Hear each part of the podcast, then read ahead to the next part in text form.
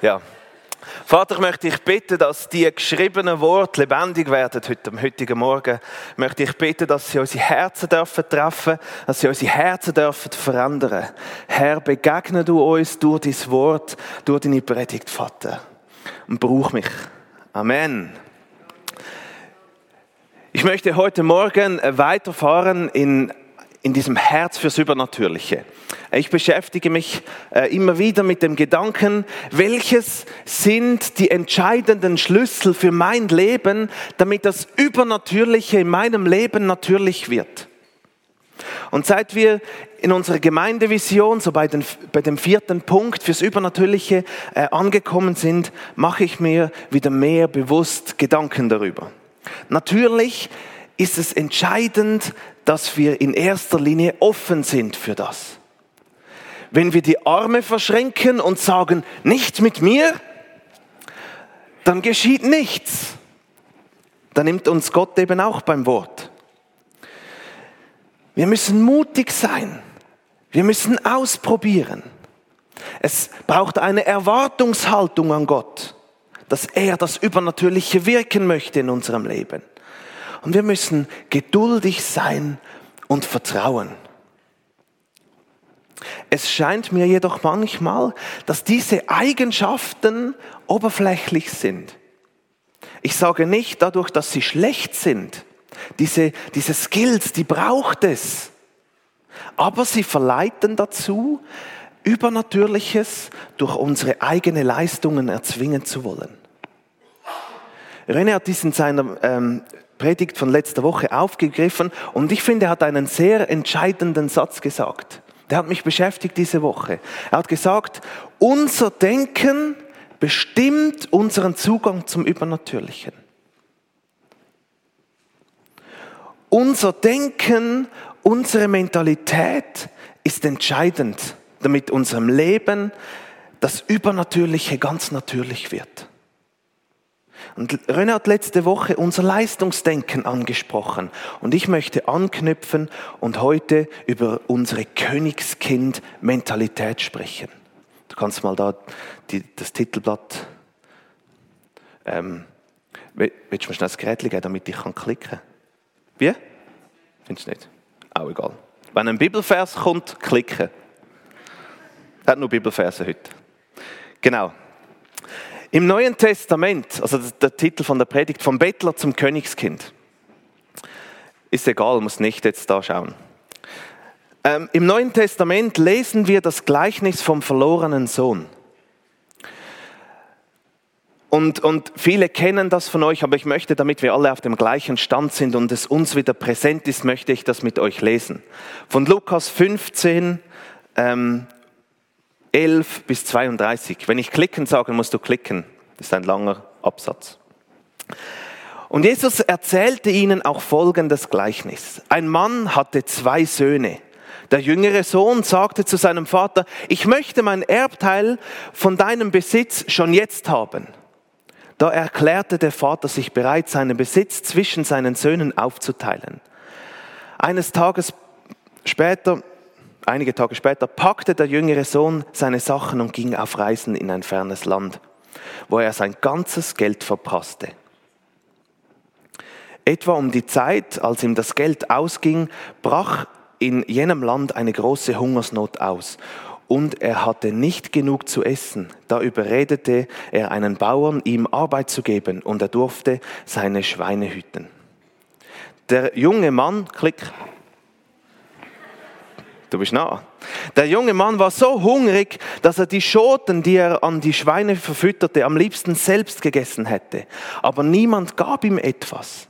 Schließlich überlegte er und sagte sich, daheim haben die Taglöhner mehr als genug zu essen und ich sterbe hier vor Hunger. Ich will zu meinem Vater nach Hause gehen und sagen, Vater, ich habe gesündigt gegen den Himmel und auch gegen dich und ich bin es nicht mehr wert, dein Sohn zu heißen. Bitte stell mich als ein deiner Tageslöhner ein. So kehrte er zu seinem Vater nach Hause zurück. Er war noch weit entfernt, als sein Vater ihn kommen sah. Voller Liebe und Mitleid lief er seinem Sohn entgegen und schloss ihn in die Arme und küsste ihn. Sein Sohn sagte zu ihm, Vater, ich habe gesündigt gegen den Himmel und auch gegen dich. Ich bin es nicht mehr wert, dein Sohn zu heißen. Aber sein Vater sagte zu den Dienern, schnell, bringt die besten Kleider im Haus und zieht sie ihm an. Holt einen Ring für seinen Finger und Sandalen für seine Füße und schlachtet das Kalb, das wir im Stall gemästet haben. Denn mein Sohn hier war tot und ist ins Leben zurückgekehrt. Er war verloren, aber nun ist er wiedergefunden und ein Freudefest begann. Währenddessen war der ältere Sohn draußen auf den Feldern und arbeitete. Als er heimkam, hörte er Musik und Tanz im Haus und fragte einen der Diener, was da los sei. Dein Bruder ist wieder da, erfuhr er, und dein Vater hat das Kalb geschlachtet, das wir gemästet hatten, und gibt nun, und gibt nun ein großes Fest. Wir feiern, dass er wohlbehalten zurückgekehrt ist. Da wurde der ältere Bruder zornig und wollte nicht ins Haus gehen. Sein Vater kam heraus und redete ihm zu, aber er sagte, all die Jahre habe ich schwer für dich gearbeitet und dir nicht ein einziges Mal widersprochen. Wenn du mir alles aufge wenn du mir etwas aufgetragen hast. Und in dieser ganzen Zeit hast du mir nicht einmal eine junge Ziege gegeben, um mit meinen Freunden ein Fest zu feiern. Doch jetzt, wenn dein Sohn daherkommt, Nachdem er dein Geld mit Huren durchgebracht hat, feierst du und schlachtest unser bestes Kalb. Sein Vater sagt zu ihm, siehe, mein lieber Sohn, du und ich, wir stehen uns sehr nahe und alles, was ich habe, gehört dir. Wir mussten, die, wir mussten dieses Freudentag feiern, denn dein Bruder war tot und ist ins Leben zurückgekehrt. Er war verloren, aber jetzt ist er wiedergefunden. Es ist ein ein wunderbares Gleichnis, in dem die Vaterliebe Gottes dargestellt wird. Es zeigt auf, wie sich Gott denjenigen gegenüber verhält, die ihm den Rücken zugekehrt haben, gegen ihn und seine Maßstäbe rebellierten und seine Liebe, Gemeinschaft und Autorität abgewiesen haben. Wir sehen, dass Gott Mitgefühl hat mit geistlich verlorenen Menschen, dass seine Liebe so groß ist, dass sie ständig sein Herz bewegt und er mehr als bereit ist, Vergebung, Liebe, Mitgefühl auszusprechen, sobald sich der Sünder sich ernsthaft ihm zuwendet. Was ich mich jedoch gefragt habe, was ist danach geschehen? Nach dem Fest? Was wurde aus diesen beiden Söhnen? Hat sich der Ältere irgendwann wieder beruhigt? Wurde er wurde es ihm bewusst, was seine Sohnschaft bedeutet hat und was sie bedeutet. Und was mich, mich vor allem gefragt habe, konnte sich der Jüngere in seinem Denken und Handeln wieder als Sohn sehen? Oder blieb er in seiner Mentalität ein Bettler? Der Jüngere, der zog los und lebte in Saus und Braus. Er konnte sich alles leisten. Er war frei, ungebunden, nicht unter der Autorität seines Vaters. Für ihn galten scheinbar keine Einschränkungen durch die Maßstäbe seines Vaters. Er konnte ein Leben führen, wie es ihm gefällt und wie er es für richtig hielt. Nichts konnte ihn stoppen.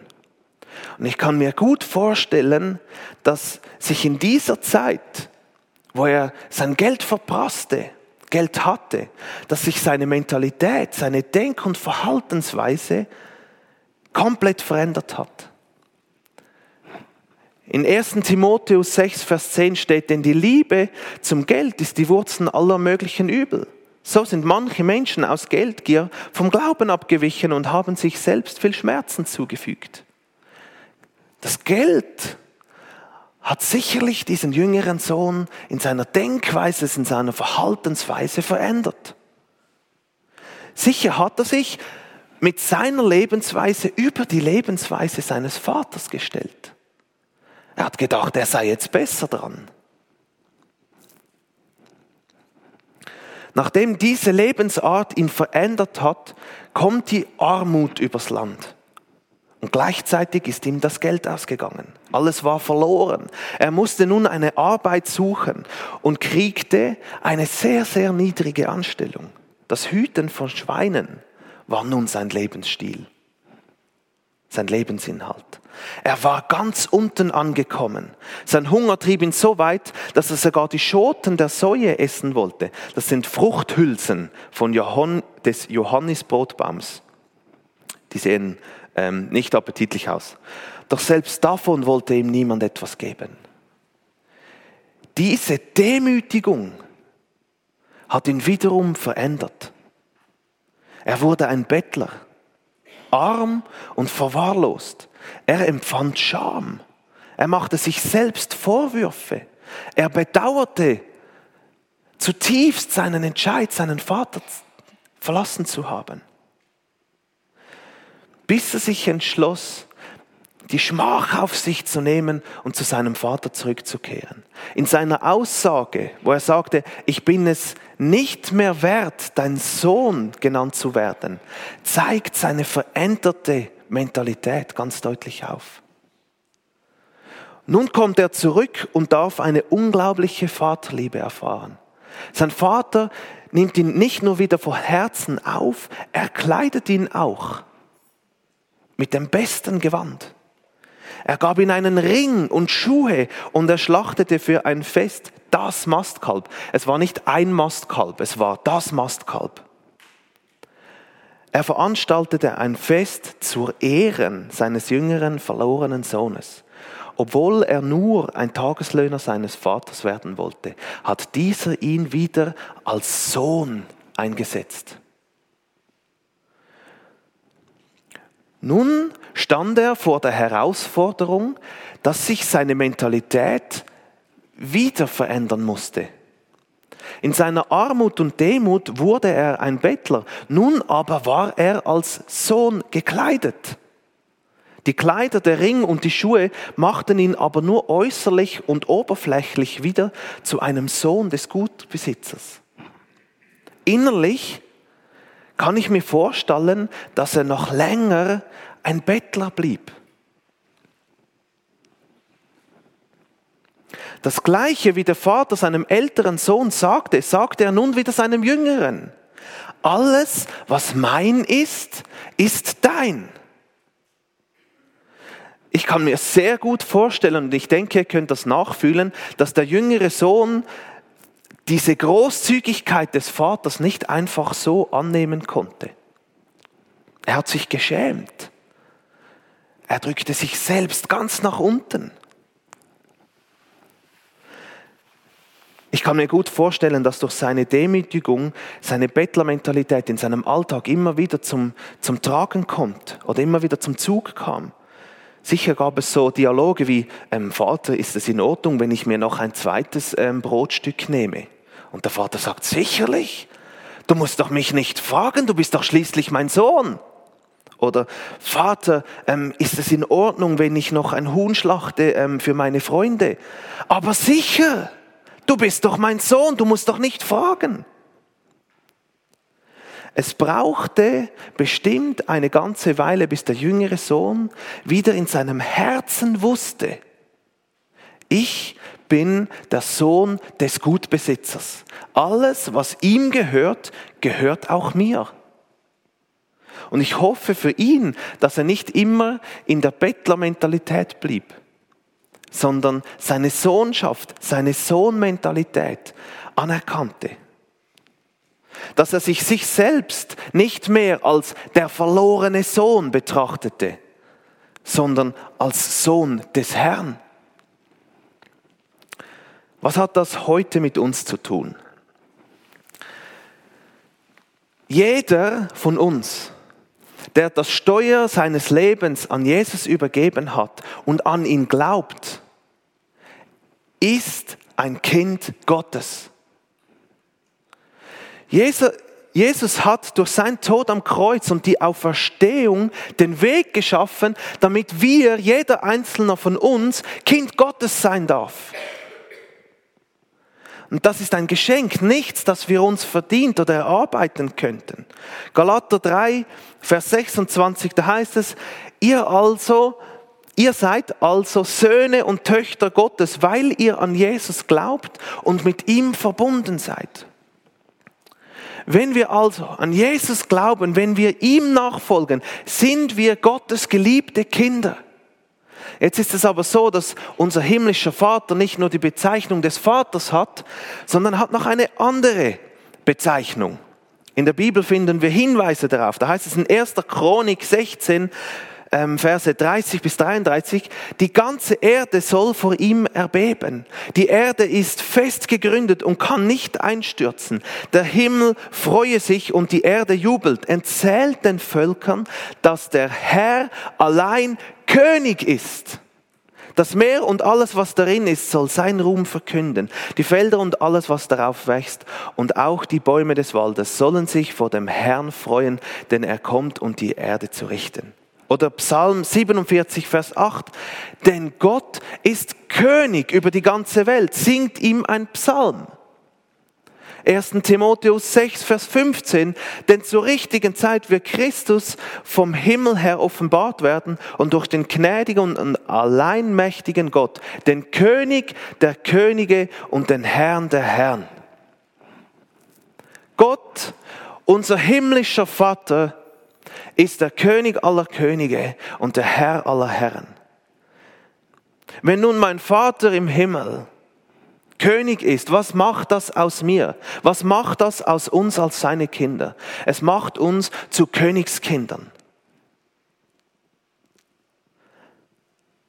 Gerechte, gerechtes, geliebtes Königskind, eine Prinzessin, ein Prinz mit einer Krone. Wenn wir nun einen Blick auf die Privilegien eines Prinzen in der europäischen Königshause werfen, erahnen wir, was uns als Königskinder Gottes nun zusteht. Für die europäischen Prinzen und Prinzessinnen gilt, nur das Allerbeste ist gut genug. Sie erhalten die bestmögliche Erziehung und Ausbildung. Nichts kann zu teuer sein. Sie können ihre Gaben und Talente entdecken und fördern, wie immer sie wollen. Es wird alles dafür getan, dass sie ihr gesamtes Potenzial entfachen und ausleben können. Ein Königskind, ein Prinz hat allerbeste Chancen auf ein gelungenes, erfülltes und sinnvolles Leben. Es muss diese Chance nur packen. Und ganz ähnlich kann man es sich kann man es auch in Bezug auf uns als Königskinder sagen. Wir haben die Chance auf ein erfülltes Leben. Man muss die Chance nur packen.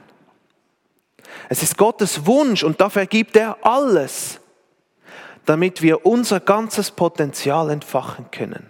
Gott wünscht sich für dich das Beste, das Sinnvollste, das erfüllendste Leben.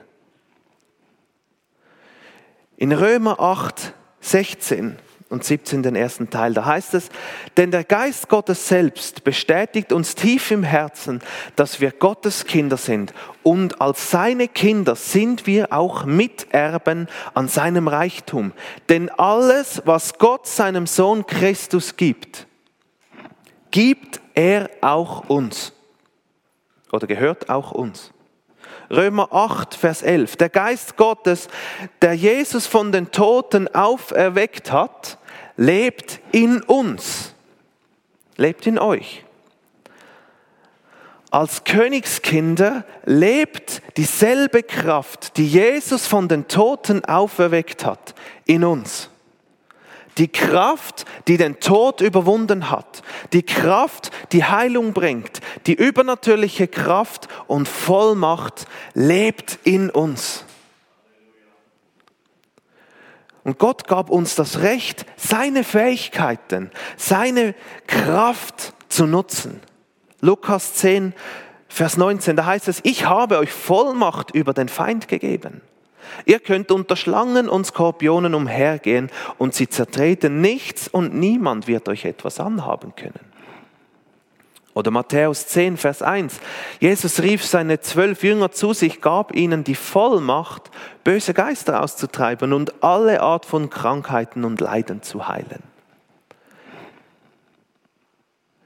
Als Prinzen und Prinzessinnen leben wir in der Kraft von Jesus in der Kraft Gottes.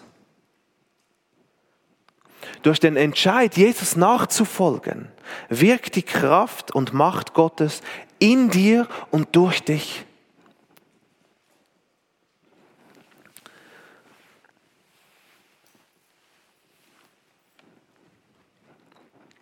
Wie sich diese ähm, wunderbare Wahrheit ähm, diese Macht, diese Kraft in jedem Königskind ähm, auswirken kann, das sehen wir in der Apostelgeschichte.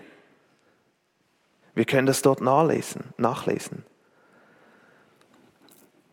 Wir haben die Autorität erhalten, um in seinem Namen Heilung auszusprechen.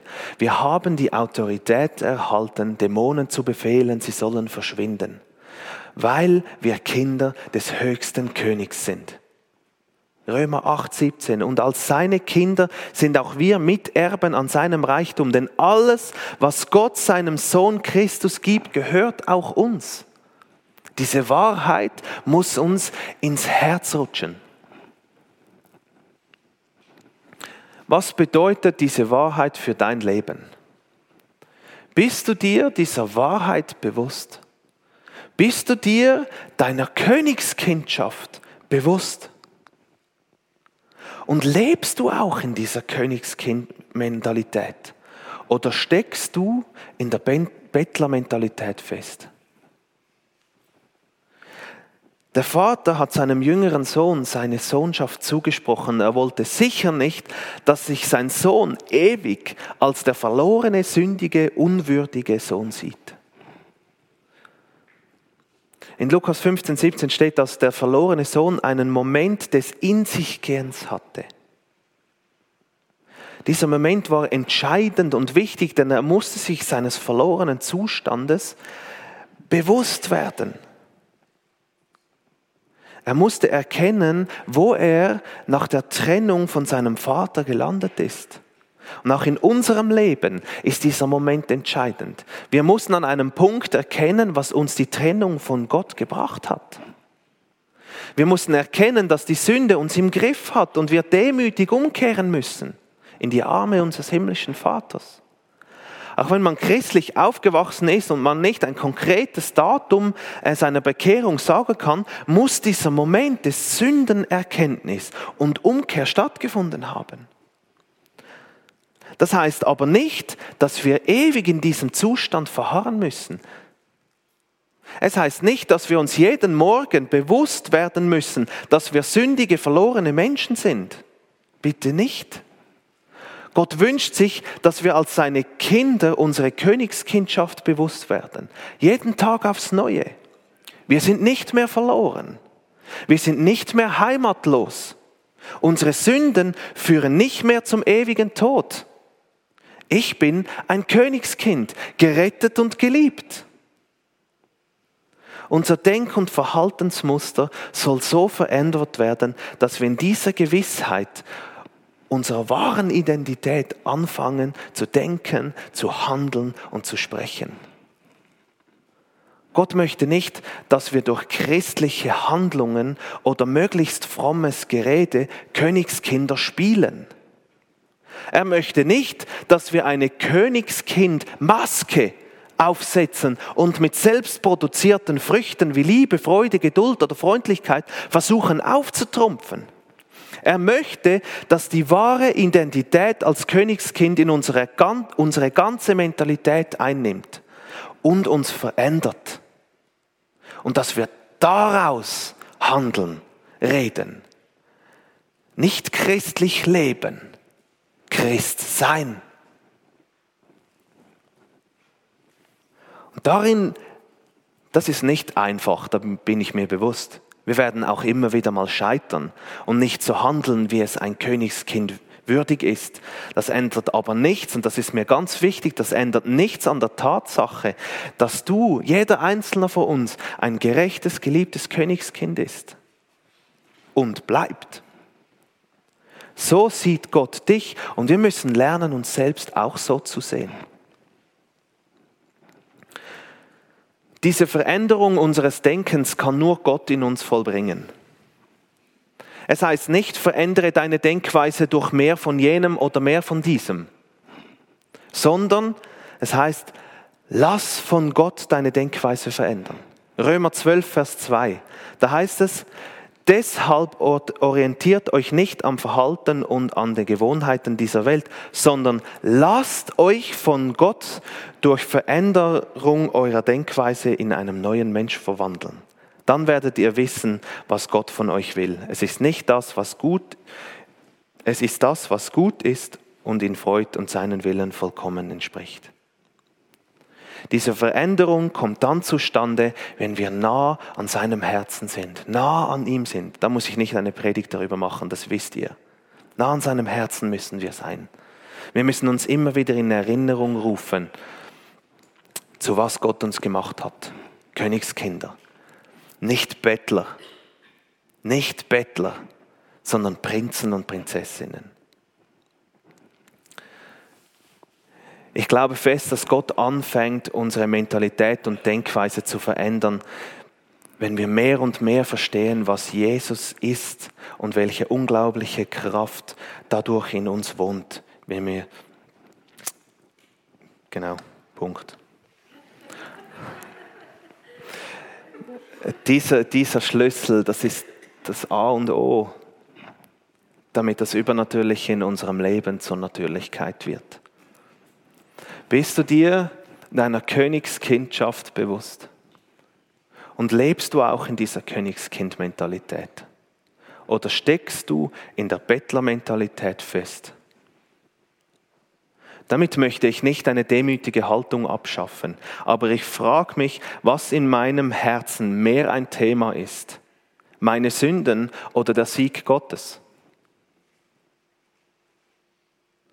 Womit verbring, verbringst du mehr Zeit? Mit deinen Sorgen oder mit der Proklamation von Gottes Allmacht? Welche Mentalität kommt in deinem Herzen, in deinem Leben, in deinem Denken mehr zum Zug? Lasst euch die Königskindschaft nicht absprechen von Erfahrung und den Lügen Satans. Bleibt nicht in der Bettlermentalität hangen und nehmt Gott beim Wort, wenn er sagt, alles, was ich Jesus gegeben habe, gehört auch dir.